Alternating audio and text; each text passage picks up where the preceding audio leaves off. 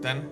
Qué rico poder reunirnos, qué rico estar juntos hoy día domingo compartiendo también este tiempo eh, con adoración, en familia, poder estar todos juntos. Yo sé que echamos de menos también el vernos cara a cara, pero eh, es rico también esta parte, es rico también dejar los mensajitos en el, en el chat de este streaming.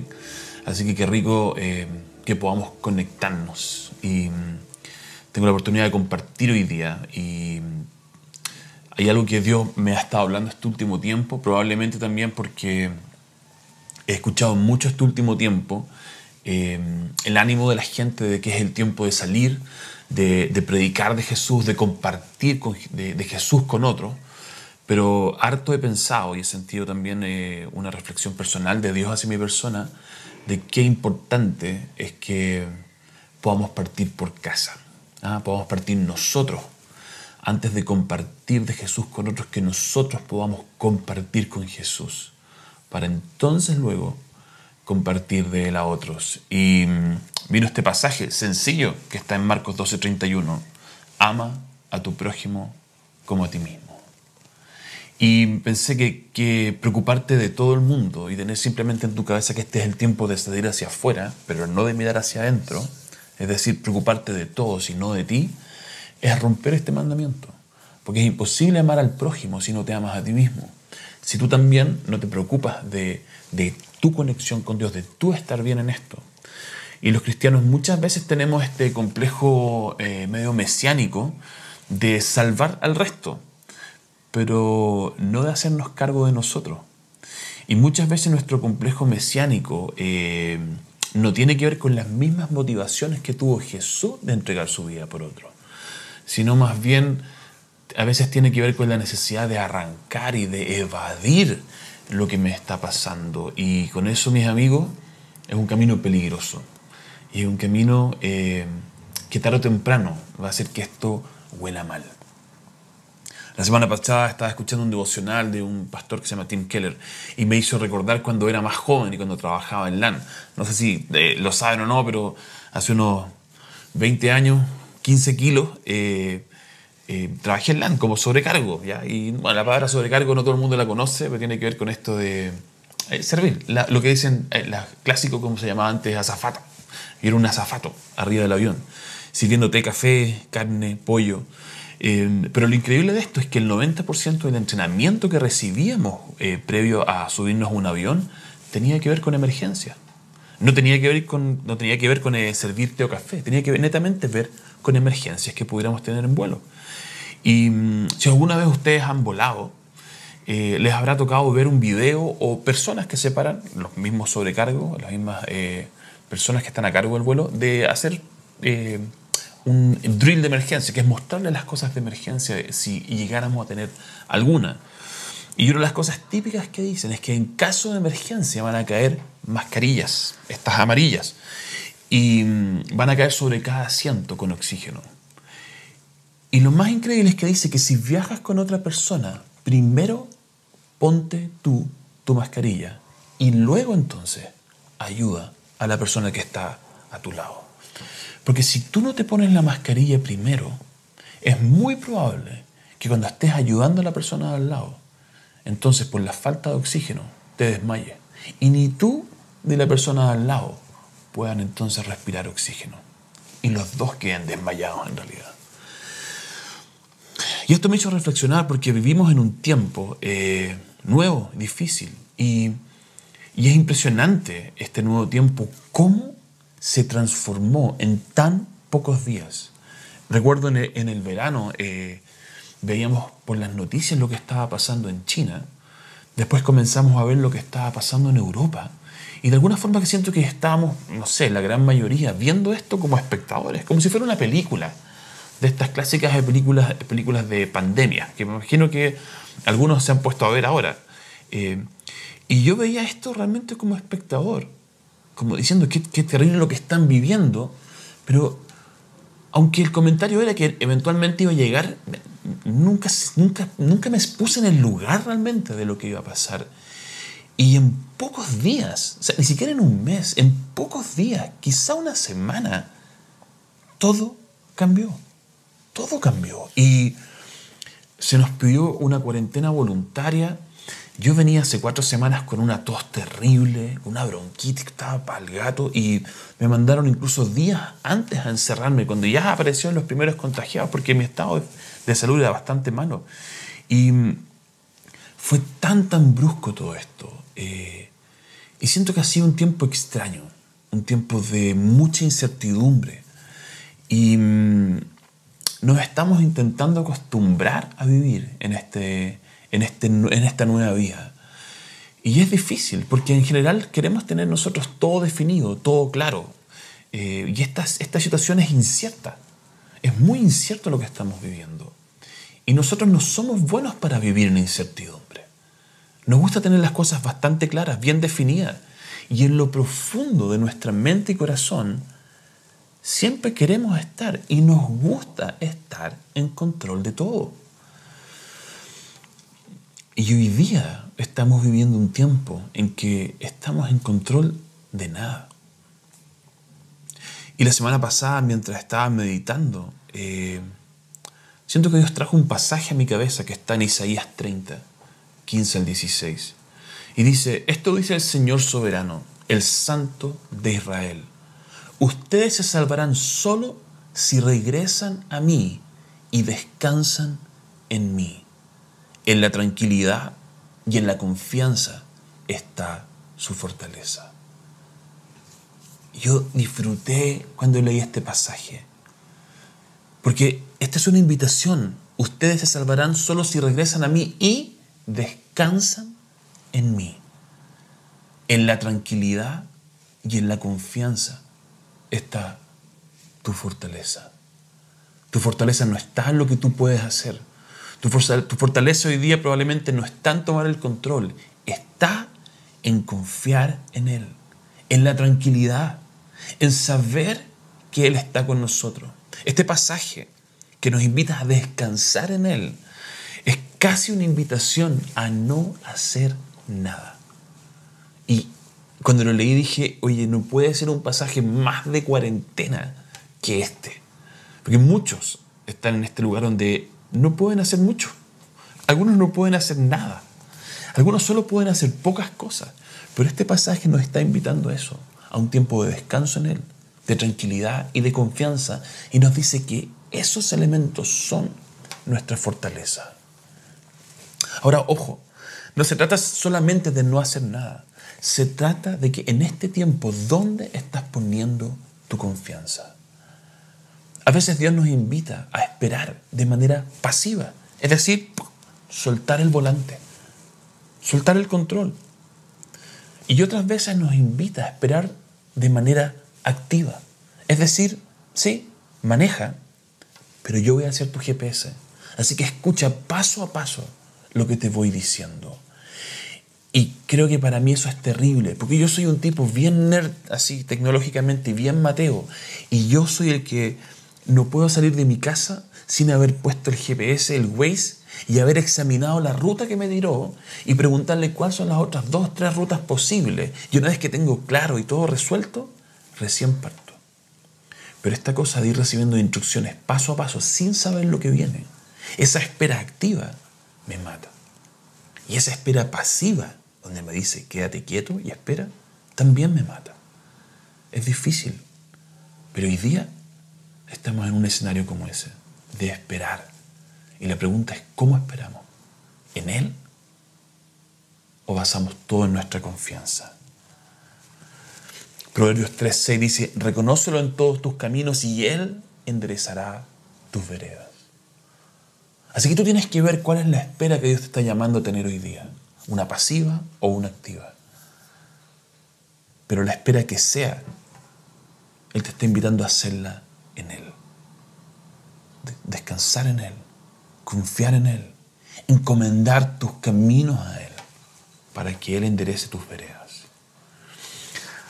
Ahora este pasaje que leí Isaías 30, eh, leí la parte bonita, pero quiero leerlo de nuevo y leer un pedazo que faltó.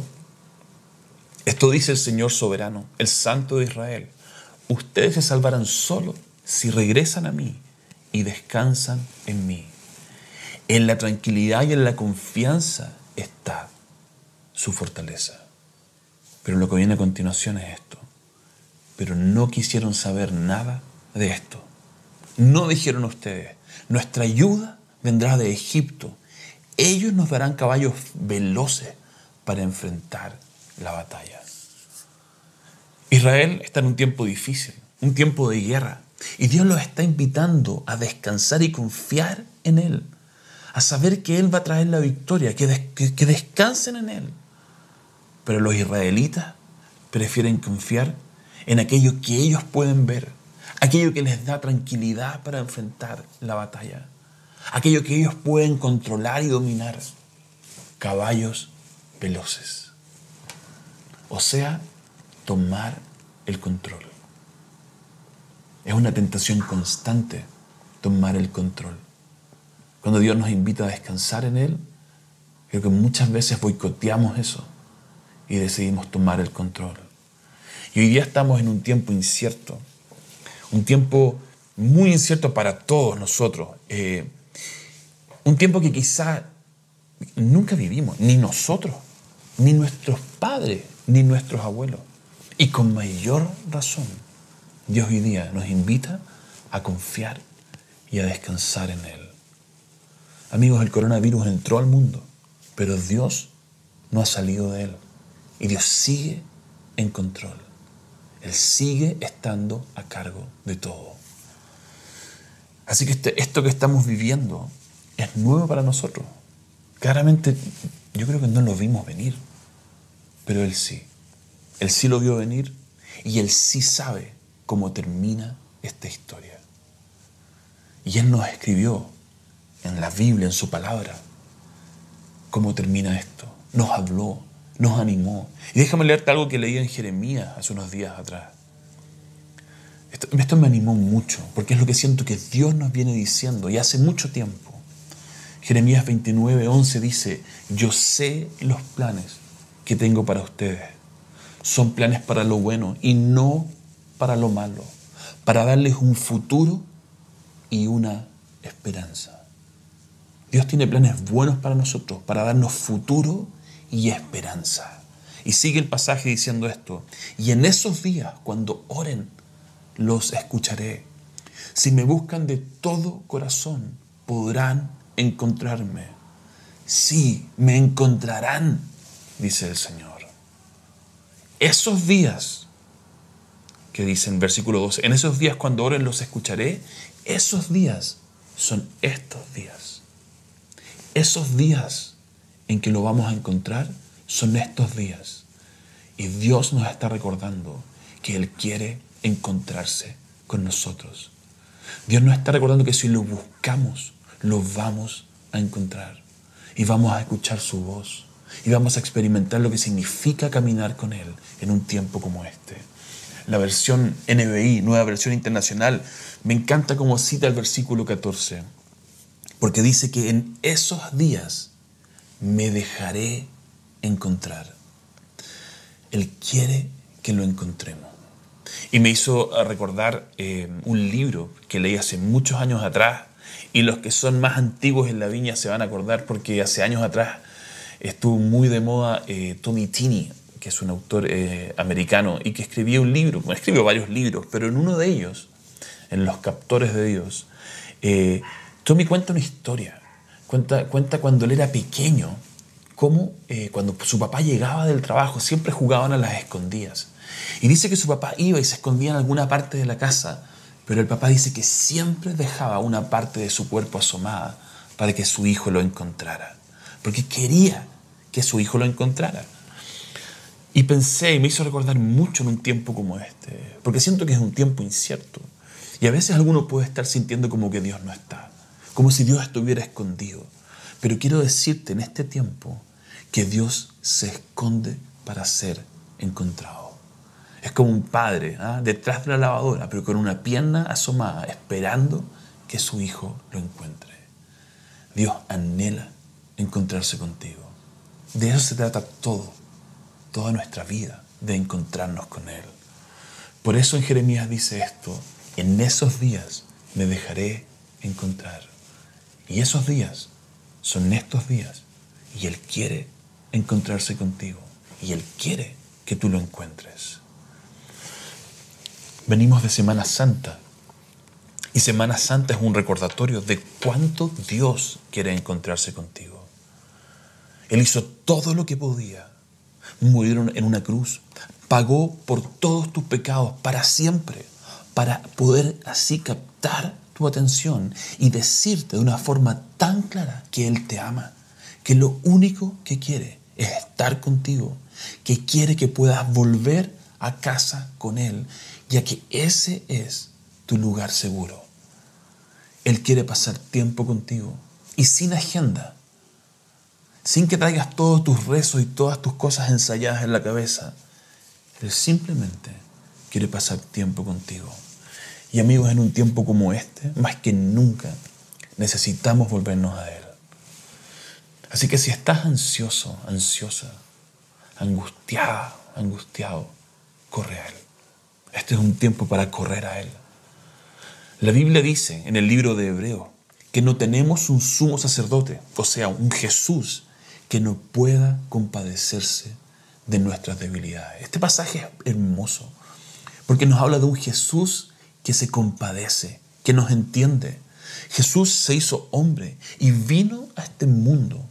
Y dice la Biblia que se despojó de su divinidad, es decir, todos sus superpoderes los dejó y vino como un hombre. Y sintió y sufrió lo que todo humano experimenta en este mundo. Tuvo calor, tuvo frío, tuvo hambre, hizo amigos, los amó y fue traicionado por uno de ellos. En sus últimas horas, la Biblia nos cuenta que fue a orar, angustiado por lo que venía. La Biblia dice que describe Jesús que tenía una angustia de muerte. ¿Sabías que Jesús sintió eso en sus últimas horas antes de partir hacia la cruz? Antes de ser entregado por Judas. La Biblia describe que Jesús tuvo una angustia de muerte. Qué fuertes palabras. Pero esas son las palabras que nos dicen que este, este Jesús que se hizo hombre y que hoy día está sentado a la diestra del Padre, no se entiende. Entiende perfectamente lo que vivimos y lo que sentimos acá en la tierra. Y este Jesús, siendo un hombre justo que nunca pecó, sufrió injusticia. Tan así que murió en una cruz. Pero hoy, desde los altos, nos dice y te dice, yo sé lo que estás viviendo. Yo también estuve ahí. Yo sé lo que se siente. Yo te entiendo. Y yo quiero caminar contigo. Él nos entiende. Él se compadece de nosotros y nos invita a caminar juntos. Esto dice Hebreos 4, 15, 16 porque no tenemos un sumo sacerdote que no pueda compadecerse de nuestras debilidades, sino uno que fue tentado en todo de la misma manera que nosotros, aunque sin pecado. Por tanto, acerquémonos confiadamente al trono de la gracia para alcanzar misericordia y hallar gracia para cuando necesitemos ayuda. Y este es un tiempo para eso para acercarnos a Él y alcanzar ayuda, gracia en un tiempo como este. La semana pasada me acordé un, un ejemplo en realidad. Me da hasta un poco vergüenza contar este ejemplo. Eh, pero hasta antes de casarme yo tuve moto. Fui un motoquero. Eh, hasta antes de casarme también tenía pelo largo. Eh, y, y, hay algo bien especial en los motoqueros. ¿ah? Eh, hay algo que nos pasa, hay una conexión porque uno no anda en moto simplemente por velocidad. Existen algunos que sí, en realidad, pero en la mayoría de los motoqueros, eh, lo que nos gusta es subirnos a una moto, es la sensación que hay de. Es como libertad, relajo. Yo a veces salía a andar en moto simplemente para relajarme. Y mm, hay algo en esto de sentir el aire. Y, claro, en mis tiempos, incluso cuando llegué a la viña, andaba con un casco alemán así que hasta la cara descubierta. Más irresponsable en esa época. Pero había algo, una sensación especial en esto. Y me acuerdo cuando llegaba de repente a los semáforos y aparecían otros motoqueros al lado. Eh, es que no, no mirado. y nos sonreíamos. nunca nos habíamos visto en la vida, pero cuando estábamos ahí nos sonreíamos. ¿Y sabes por qué nos sonreíamos? Porque estábamos disfrutando estar en moto y él sabía lo que yo sabía. Él sabía lo que yo sentía y yo sabía lo que él sentía. Y no necesitábamos ninguna palabra eh, para conectarnos en ese rato. Pero había algo especial, porque lo que nosotros experimentábamos ahí, lo conocíamos. Y no necesitábamos palabras para simplemente saber que estábamos compartiendo ese momento. Y yo siento que este tiempo eh, es un tiempo para encontrarnos con Jesús. Y a veces solo basta con que podamos mirar a Jesús, saber que está ahí y descansar en eso. Porque sabemos que Él nos entiende. A veces no necesitamos usar palabras porque hay complicidad. Sabemos que Él vivió, que Él sufrió, que Él tuvo tristeza y angustia. Y entonces sabemos que Él entiende lo que nosotros estamos viviendo hoy. Amigo, Jesús nunca prometió que nuestra vida estaría sin sobresalto, sin problemas. Todo lo contrario. Siempre leo este pasaje eh, de Juan 16, 33. Cuando estoy en un momento complicado y empiezo a alegarle a Jesús, ¿por qué estoy viviendo esto? ¿Qué pasó? ¿Dónde está? Jesús siempre me recuerda este pasaje. Y dice en el versículo 33, en el mundo tendrán aflicción. Y cuando leo este pasaje digo, pero ¿cómo te mandaste una promesa como esta? De prometernos aflicción. Pero Jesús dice esto como una promesa. Oye, les prometo esto, en el mundo tendrán aflicción. Pero la segunda parte dice, pero confíen, yo he vencido al mundo. Confíen en medio de la dificultad. Mírenme, búsquenme, confíen en mí, yo ya he vencido el mundo. Ahora, ¿qué significa vencer el mundo? No significa no sufrir adversidades, porque Jesús las sufrió. Significa que estas adversidades no determinan tu vida, no determinan tu ánimo, no determinan mi voluntad y no determinan mi propósito acá en la tierra. Por mucho tiempo este versículo me pareció un misterio, no lo entendía. Pero recuerdo alguna vez, y esto lo he compartido alguna vez en la iglesia, que cuando Jesús aparece en el mar de Galilea, em, caminando sobre el agua, no sé si recuerdan ese pasaje, em, la Biblia dice que la barca con los discípulos estaba siendo azotada por las olas y por el viento. Y los discípulos llevaban horas remando. Y la verdad es que no logran avanzar y están detenidos en la mitad del lago porque no pueden avanzar más allá producto de las olas. Y la Biblia dice que Jesús los vio desde la orilla, arriba de un cerro, y tuvo compasión de ellos. Así que los fue a ver. Lo increíble es que Jesús aparece caminando sobre el agua. Los fue a ver caminando sobre el agua. Una locura. Una locura tan así que los discípulos se ponen a gritar aterrados de que es un fantasma. Porque, amigos, o sea, caminar sobre el agua. nunca lo habían visto. Nunca habían escuchado de algo así. Nosotros lo hemos escuchado ahora por esta historia.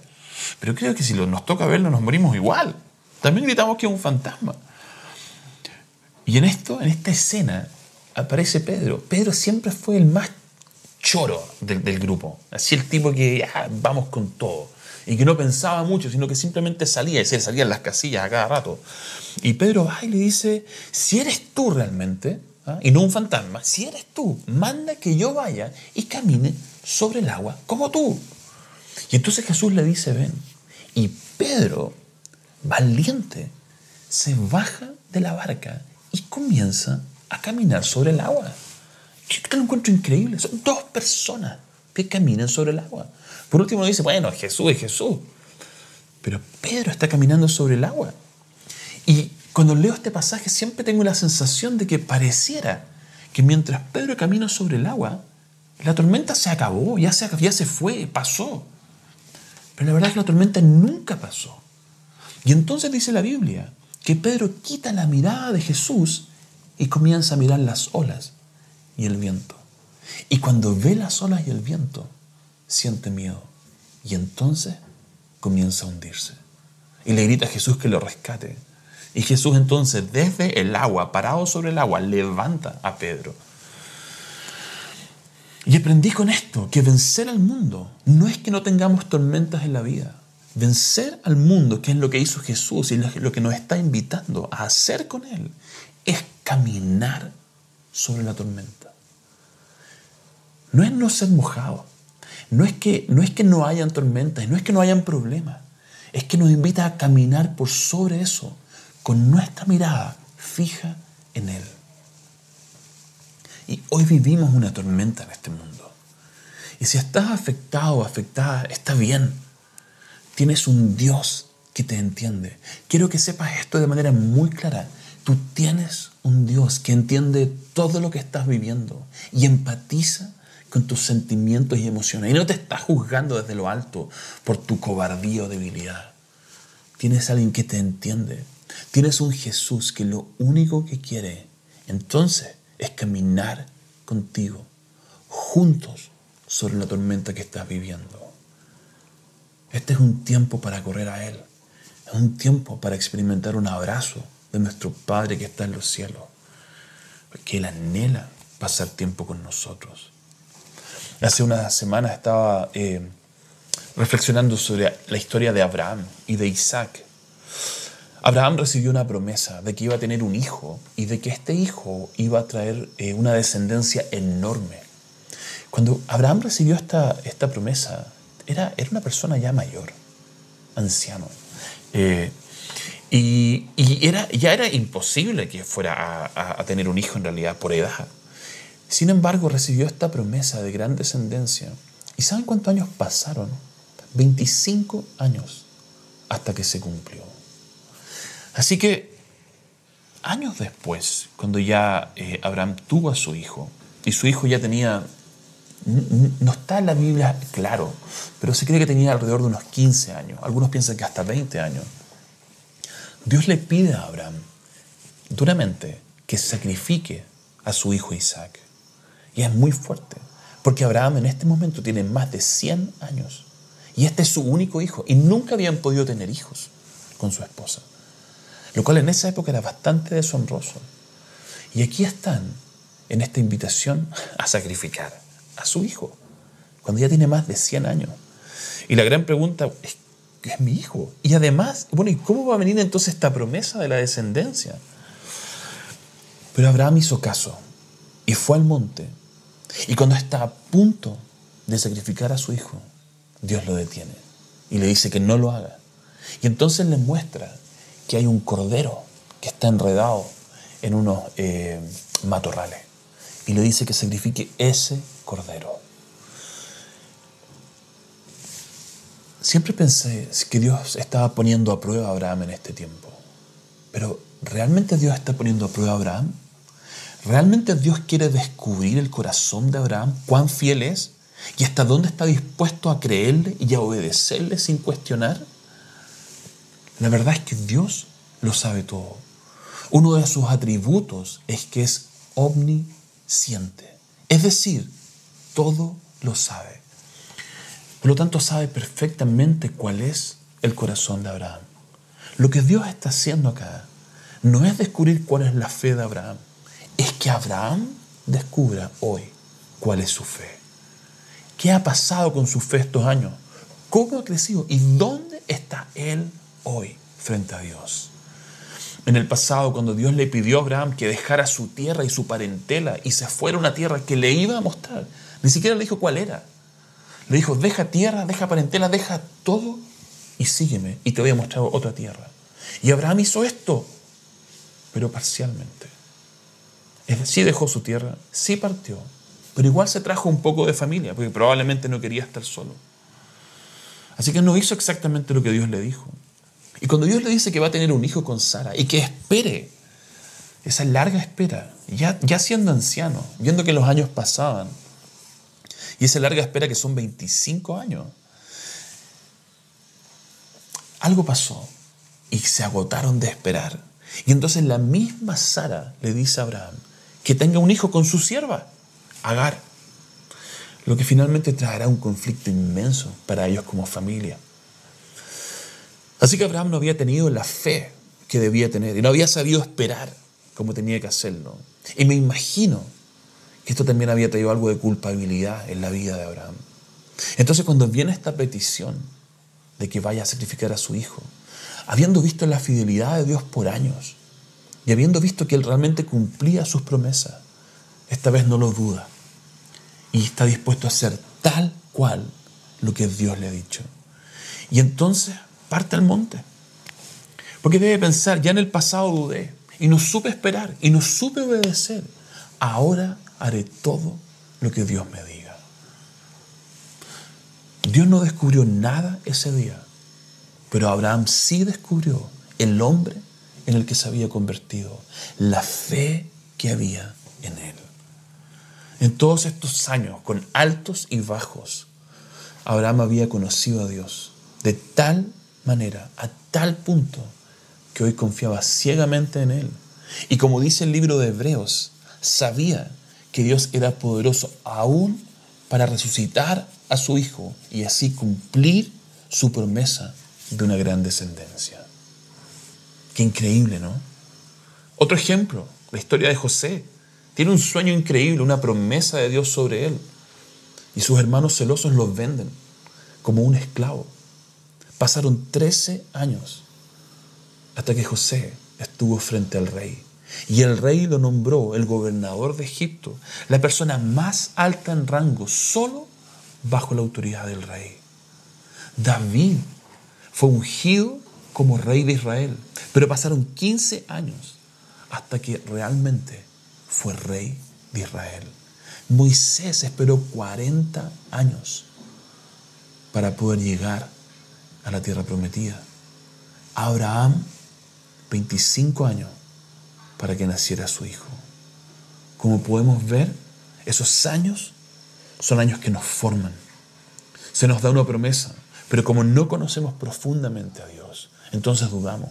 Y nuestra fe decae y vienen pruebas y tomamos malas decisiones y tomamos el control entonces y decidimos hacerlo a nuestra manera. Pero pasan los años y algo falta, algo no está bien algo no huele bien en esto. Lo que construimos no es suficiente. A veces lo que construimos se nos cae en un minuto, como quizás a muchos les puede estar pasando en un tiempo como este. Y otras veces quizá no se cae, pero aún así, teniéndolo todo, sigue faltando algo. No es suficiente. Amigos, este es un tiempo para detenernos y ver dónde estamos. Dios no necesita ver dónde estamos, Él ya lo sabe, pero nosotros sí necesitamos ver dónde estamos con Él. Y si estás lejos, necesitas saber que Dios está cerca y que quiere encontrarse contigo, que te está esperando. Este no es un tiempo en que Dios está reprochando tu, tu lejanía, tu distancia, o un tiempo en que Dios está probando tu fe, como jugando contigo. No solamente esto no es un tiempo, Dios nunca hace eso con nosotros. Dios quiere que veas dónde estás para que entonces corras a Él. Dios quiere que corras a Él, porque tenemos un Padre que lo único que anhela es tenernos cerca y abrazarnos, porque somos sus hijos. Y no hay nada más preciado para un padre o para una madre que sus hijos. Algo que en un tiempo quizá como este de cuarentena más hemos valorado y desarrollado. Así que en un tiempo que para muchos ha sido de reagruparse como familia, reagrupémonos con el Padre, reagrupémonos con el Hijo y con el Espíritu Santo y caminemos juntos. Las máscaras de oxígeno han caído, así que ponte la tuya primero y respira profundo y siente el oxígeno y recibe la paz de Dios. Y cuando te sientas fresco y renovado, entonces mira al lado y entrega aquello que Dios te ha dado. Familia, que Dios los bendiga mucho. Y seguimos en este tiempo de cuarentena en una búsqueda profunda de Dios, porque Él anhela revelarse a nosotros. Que Dios los bendiga.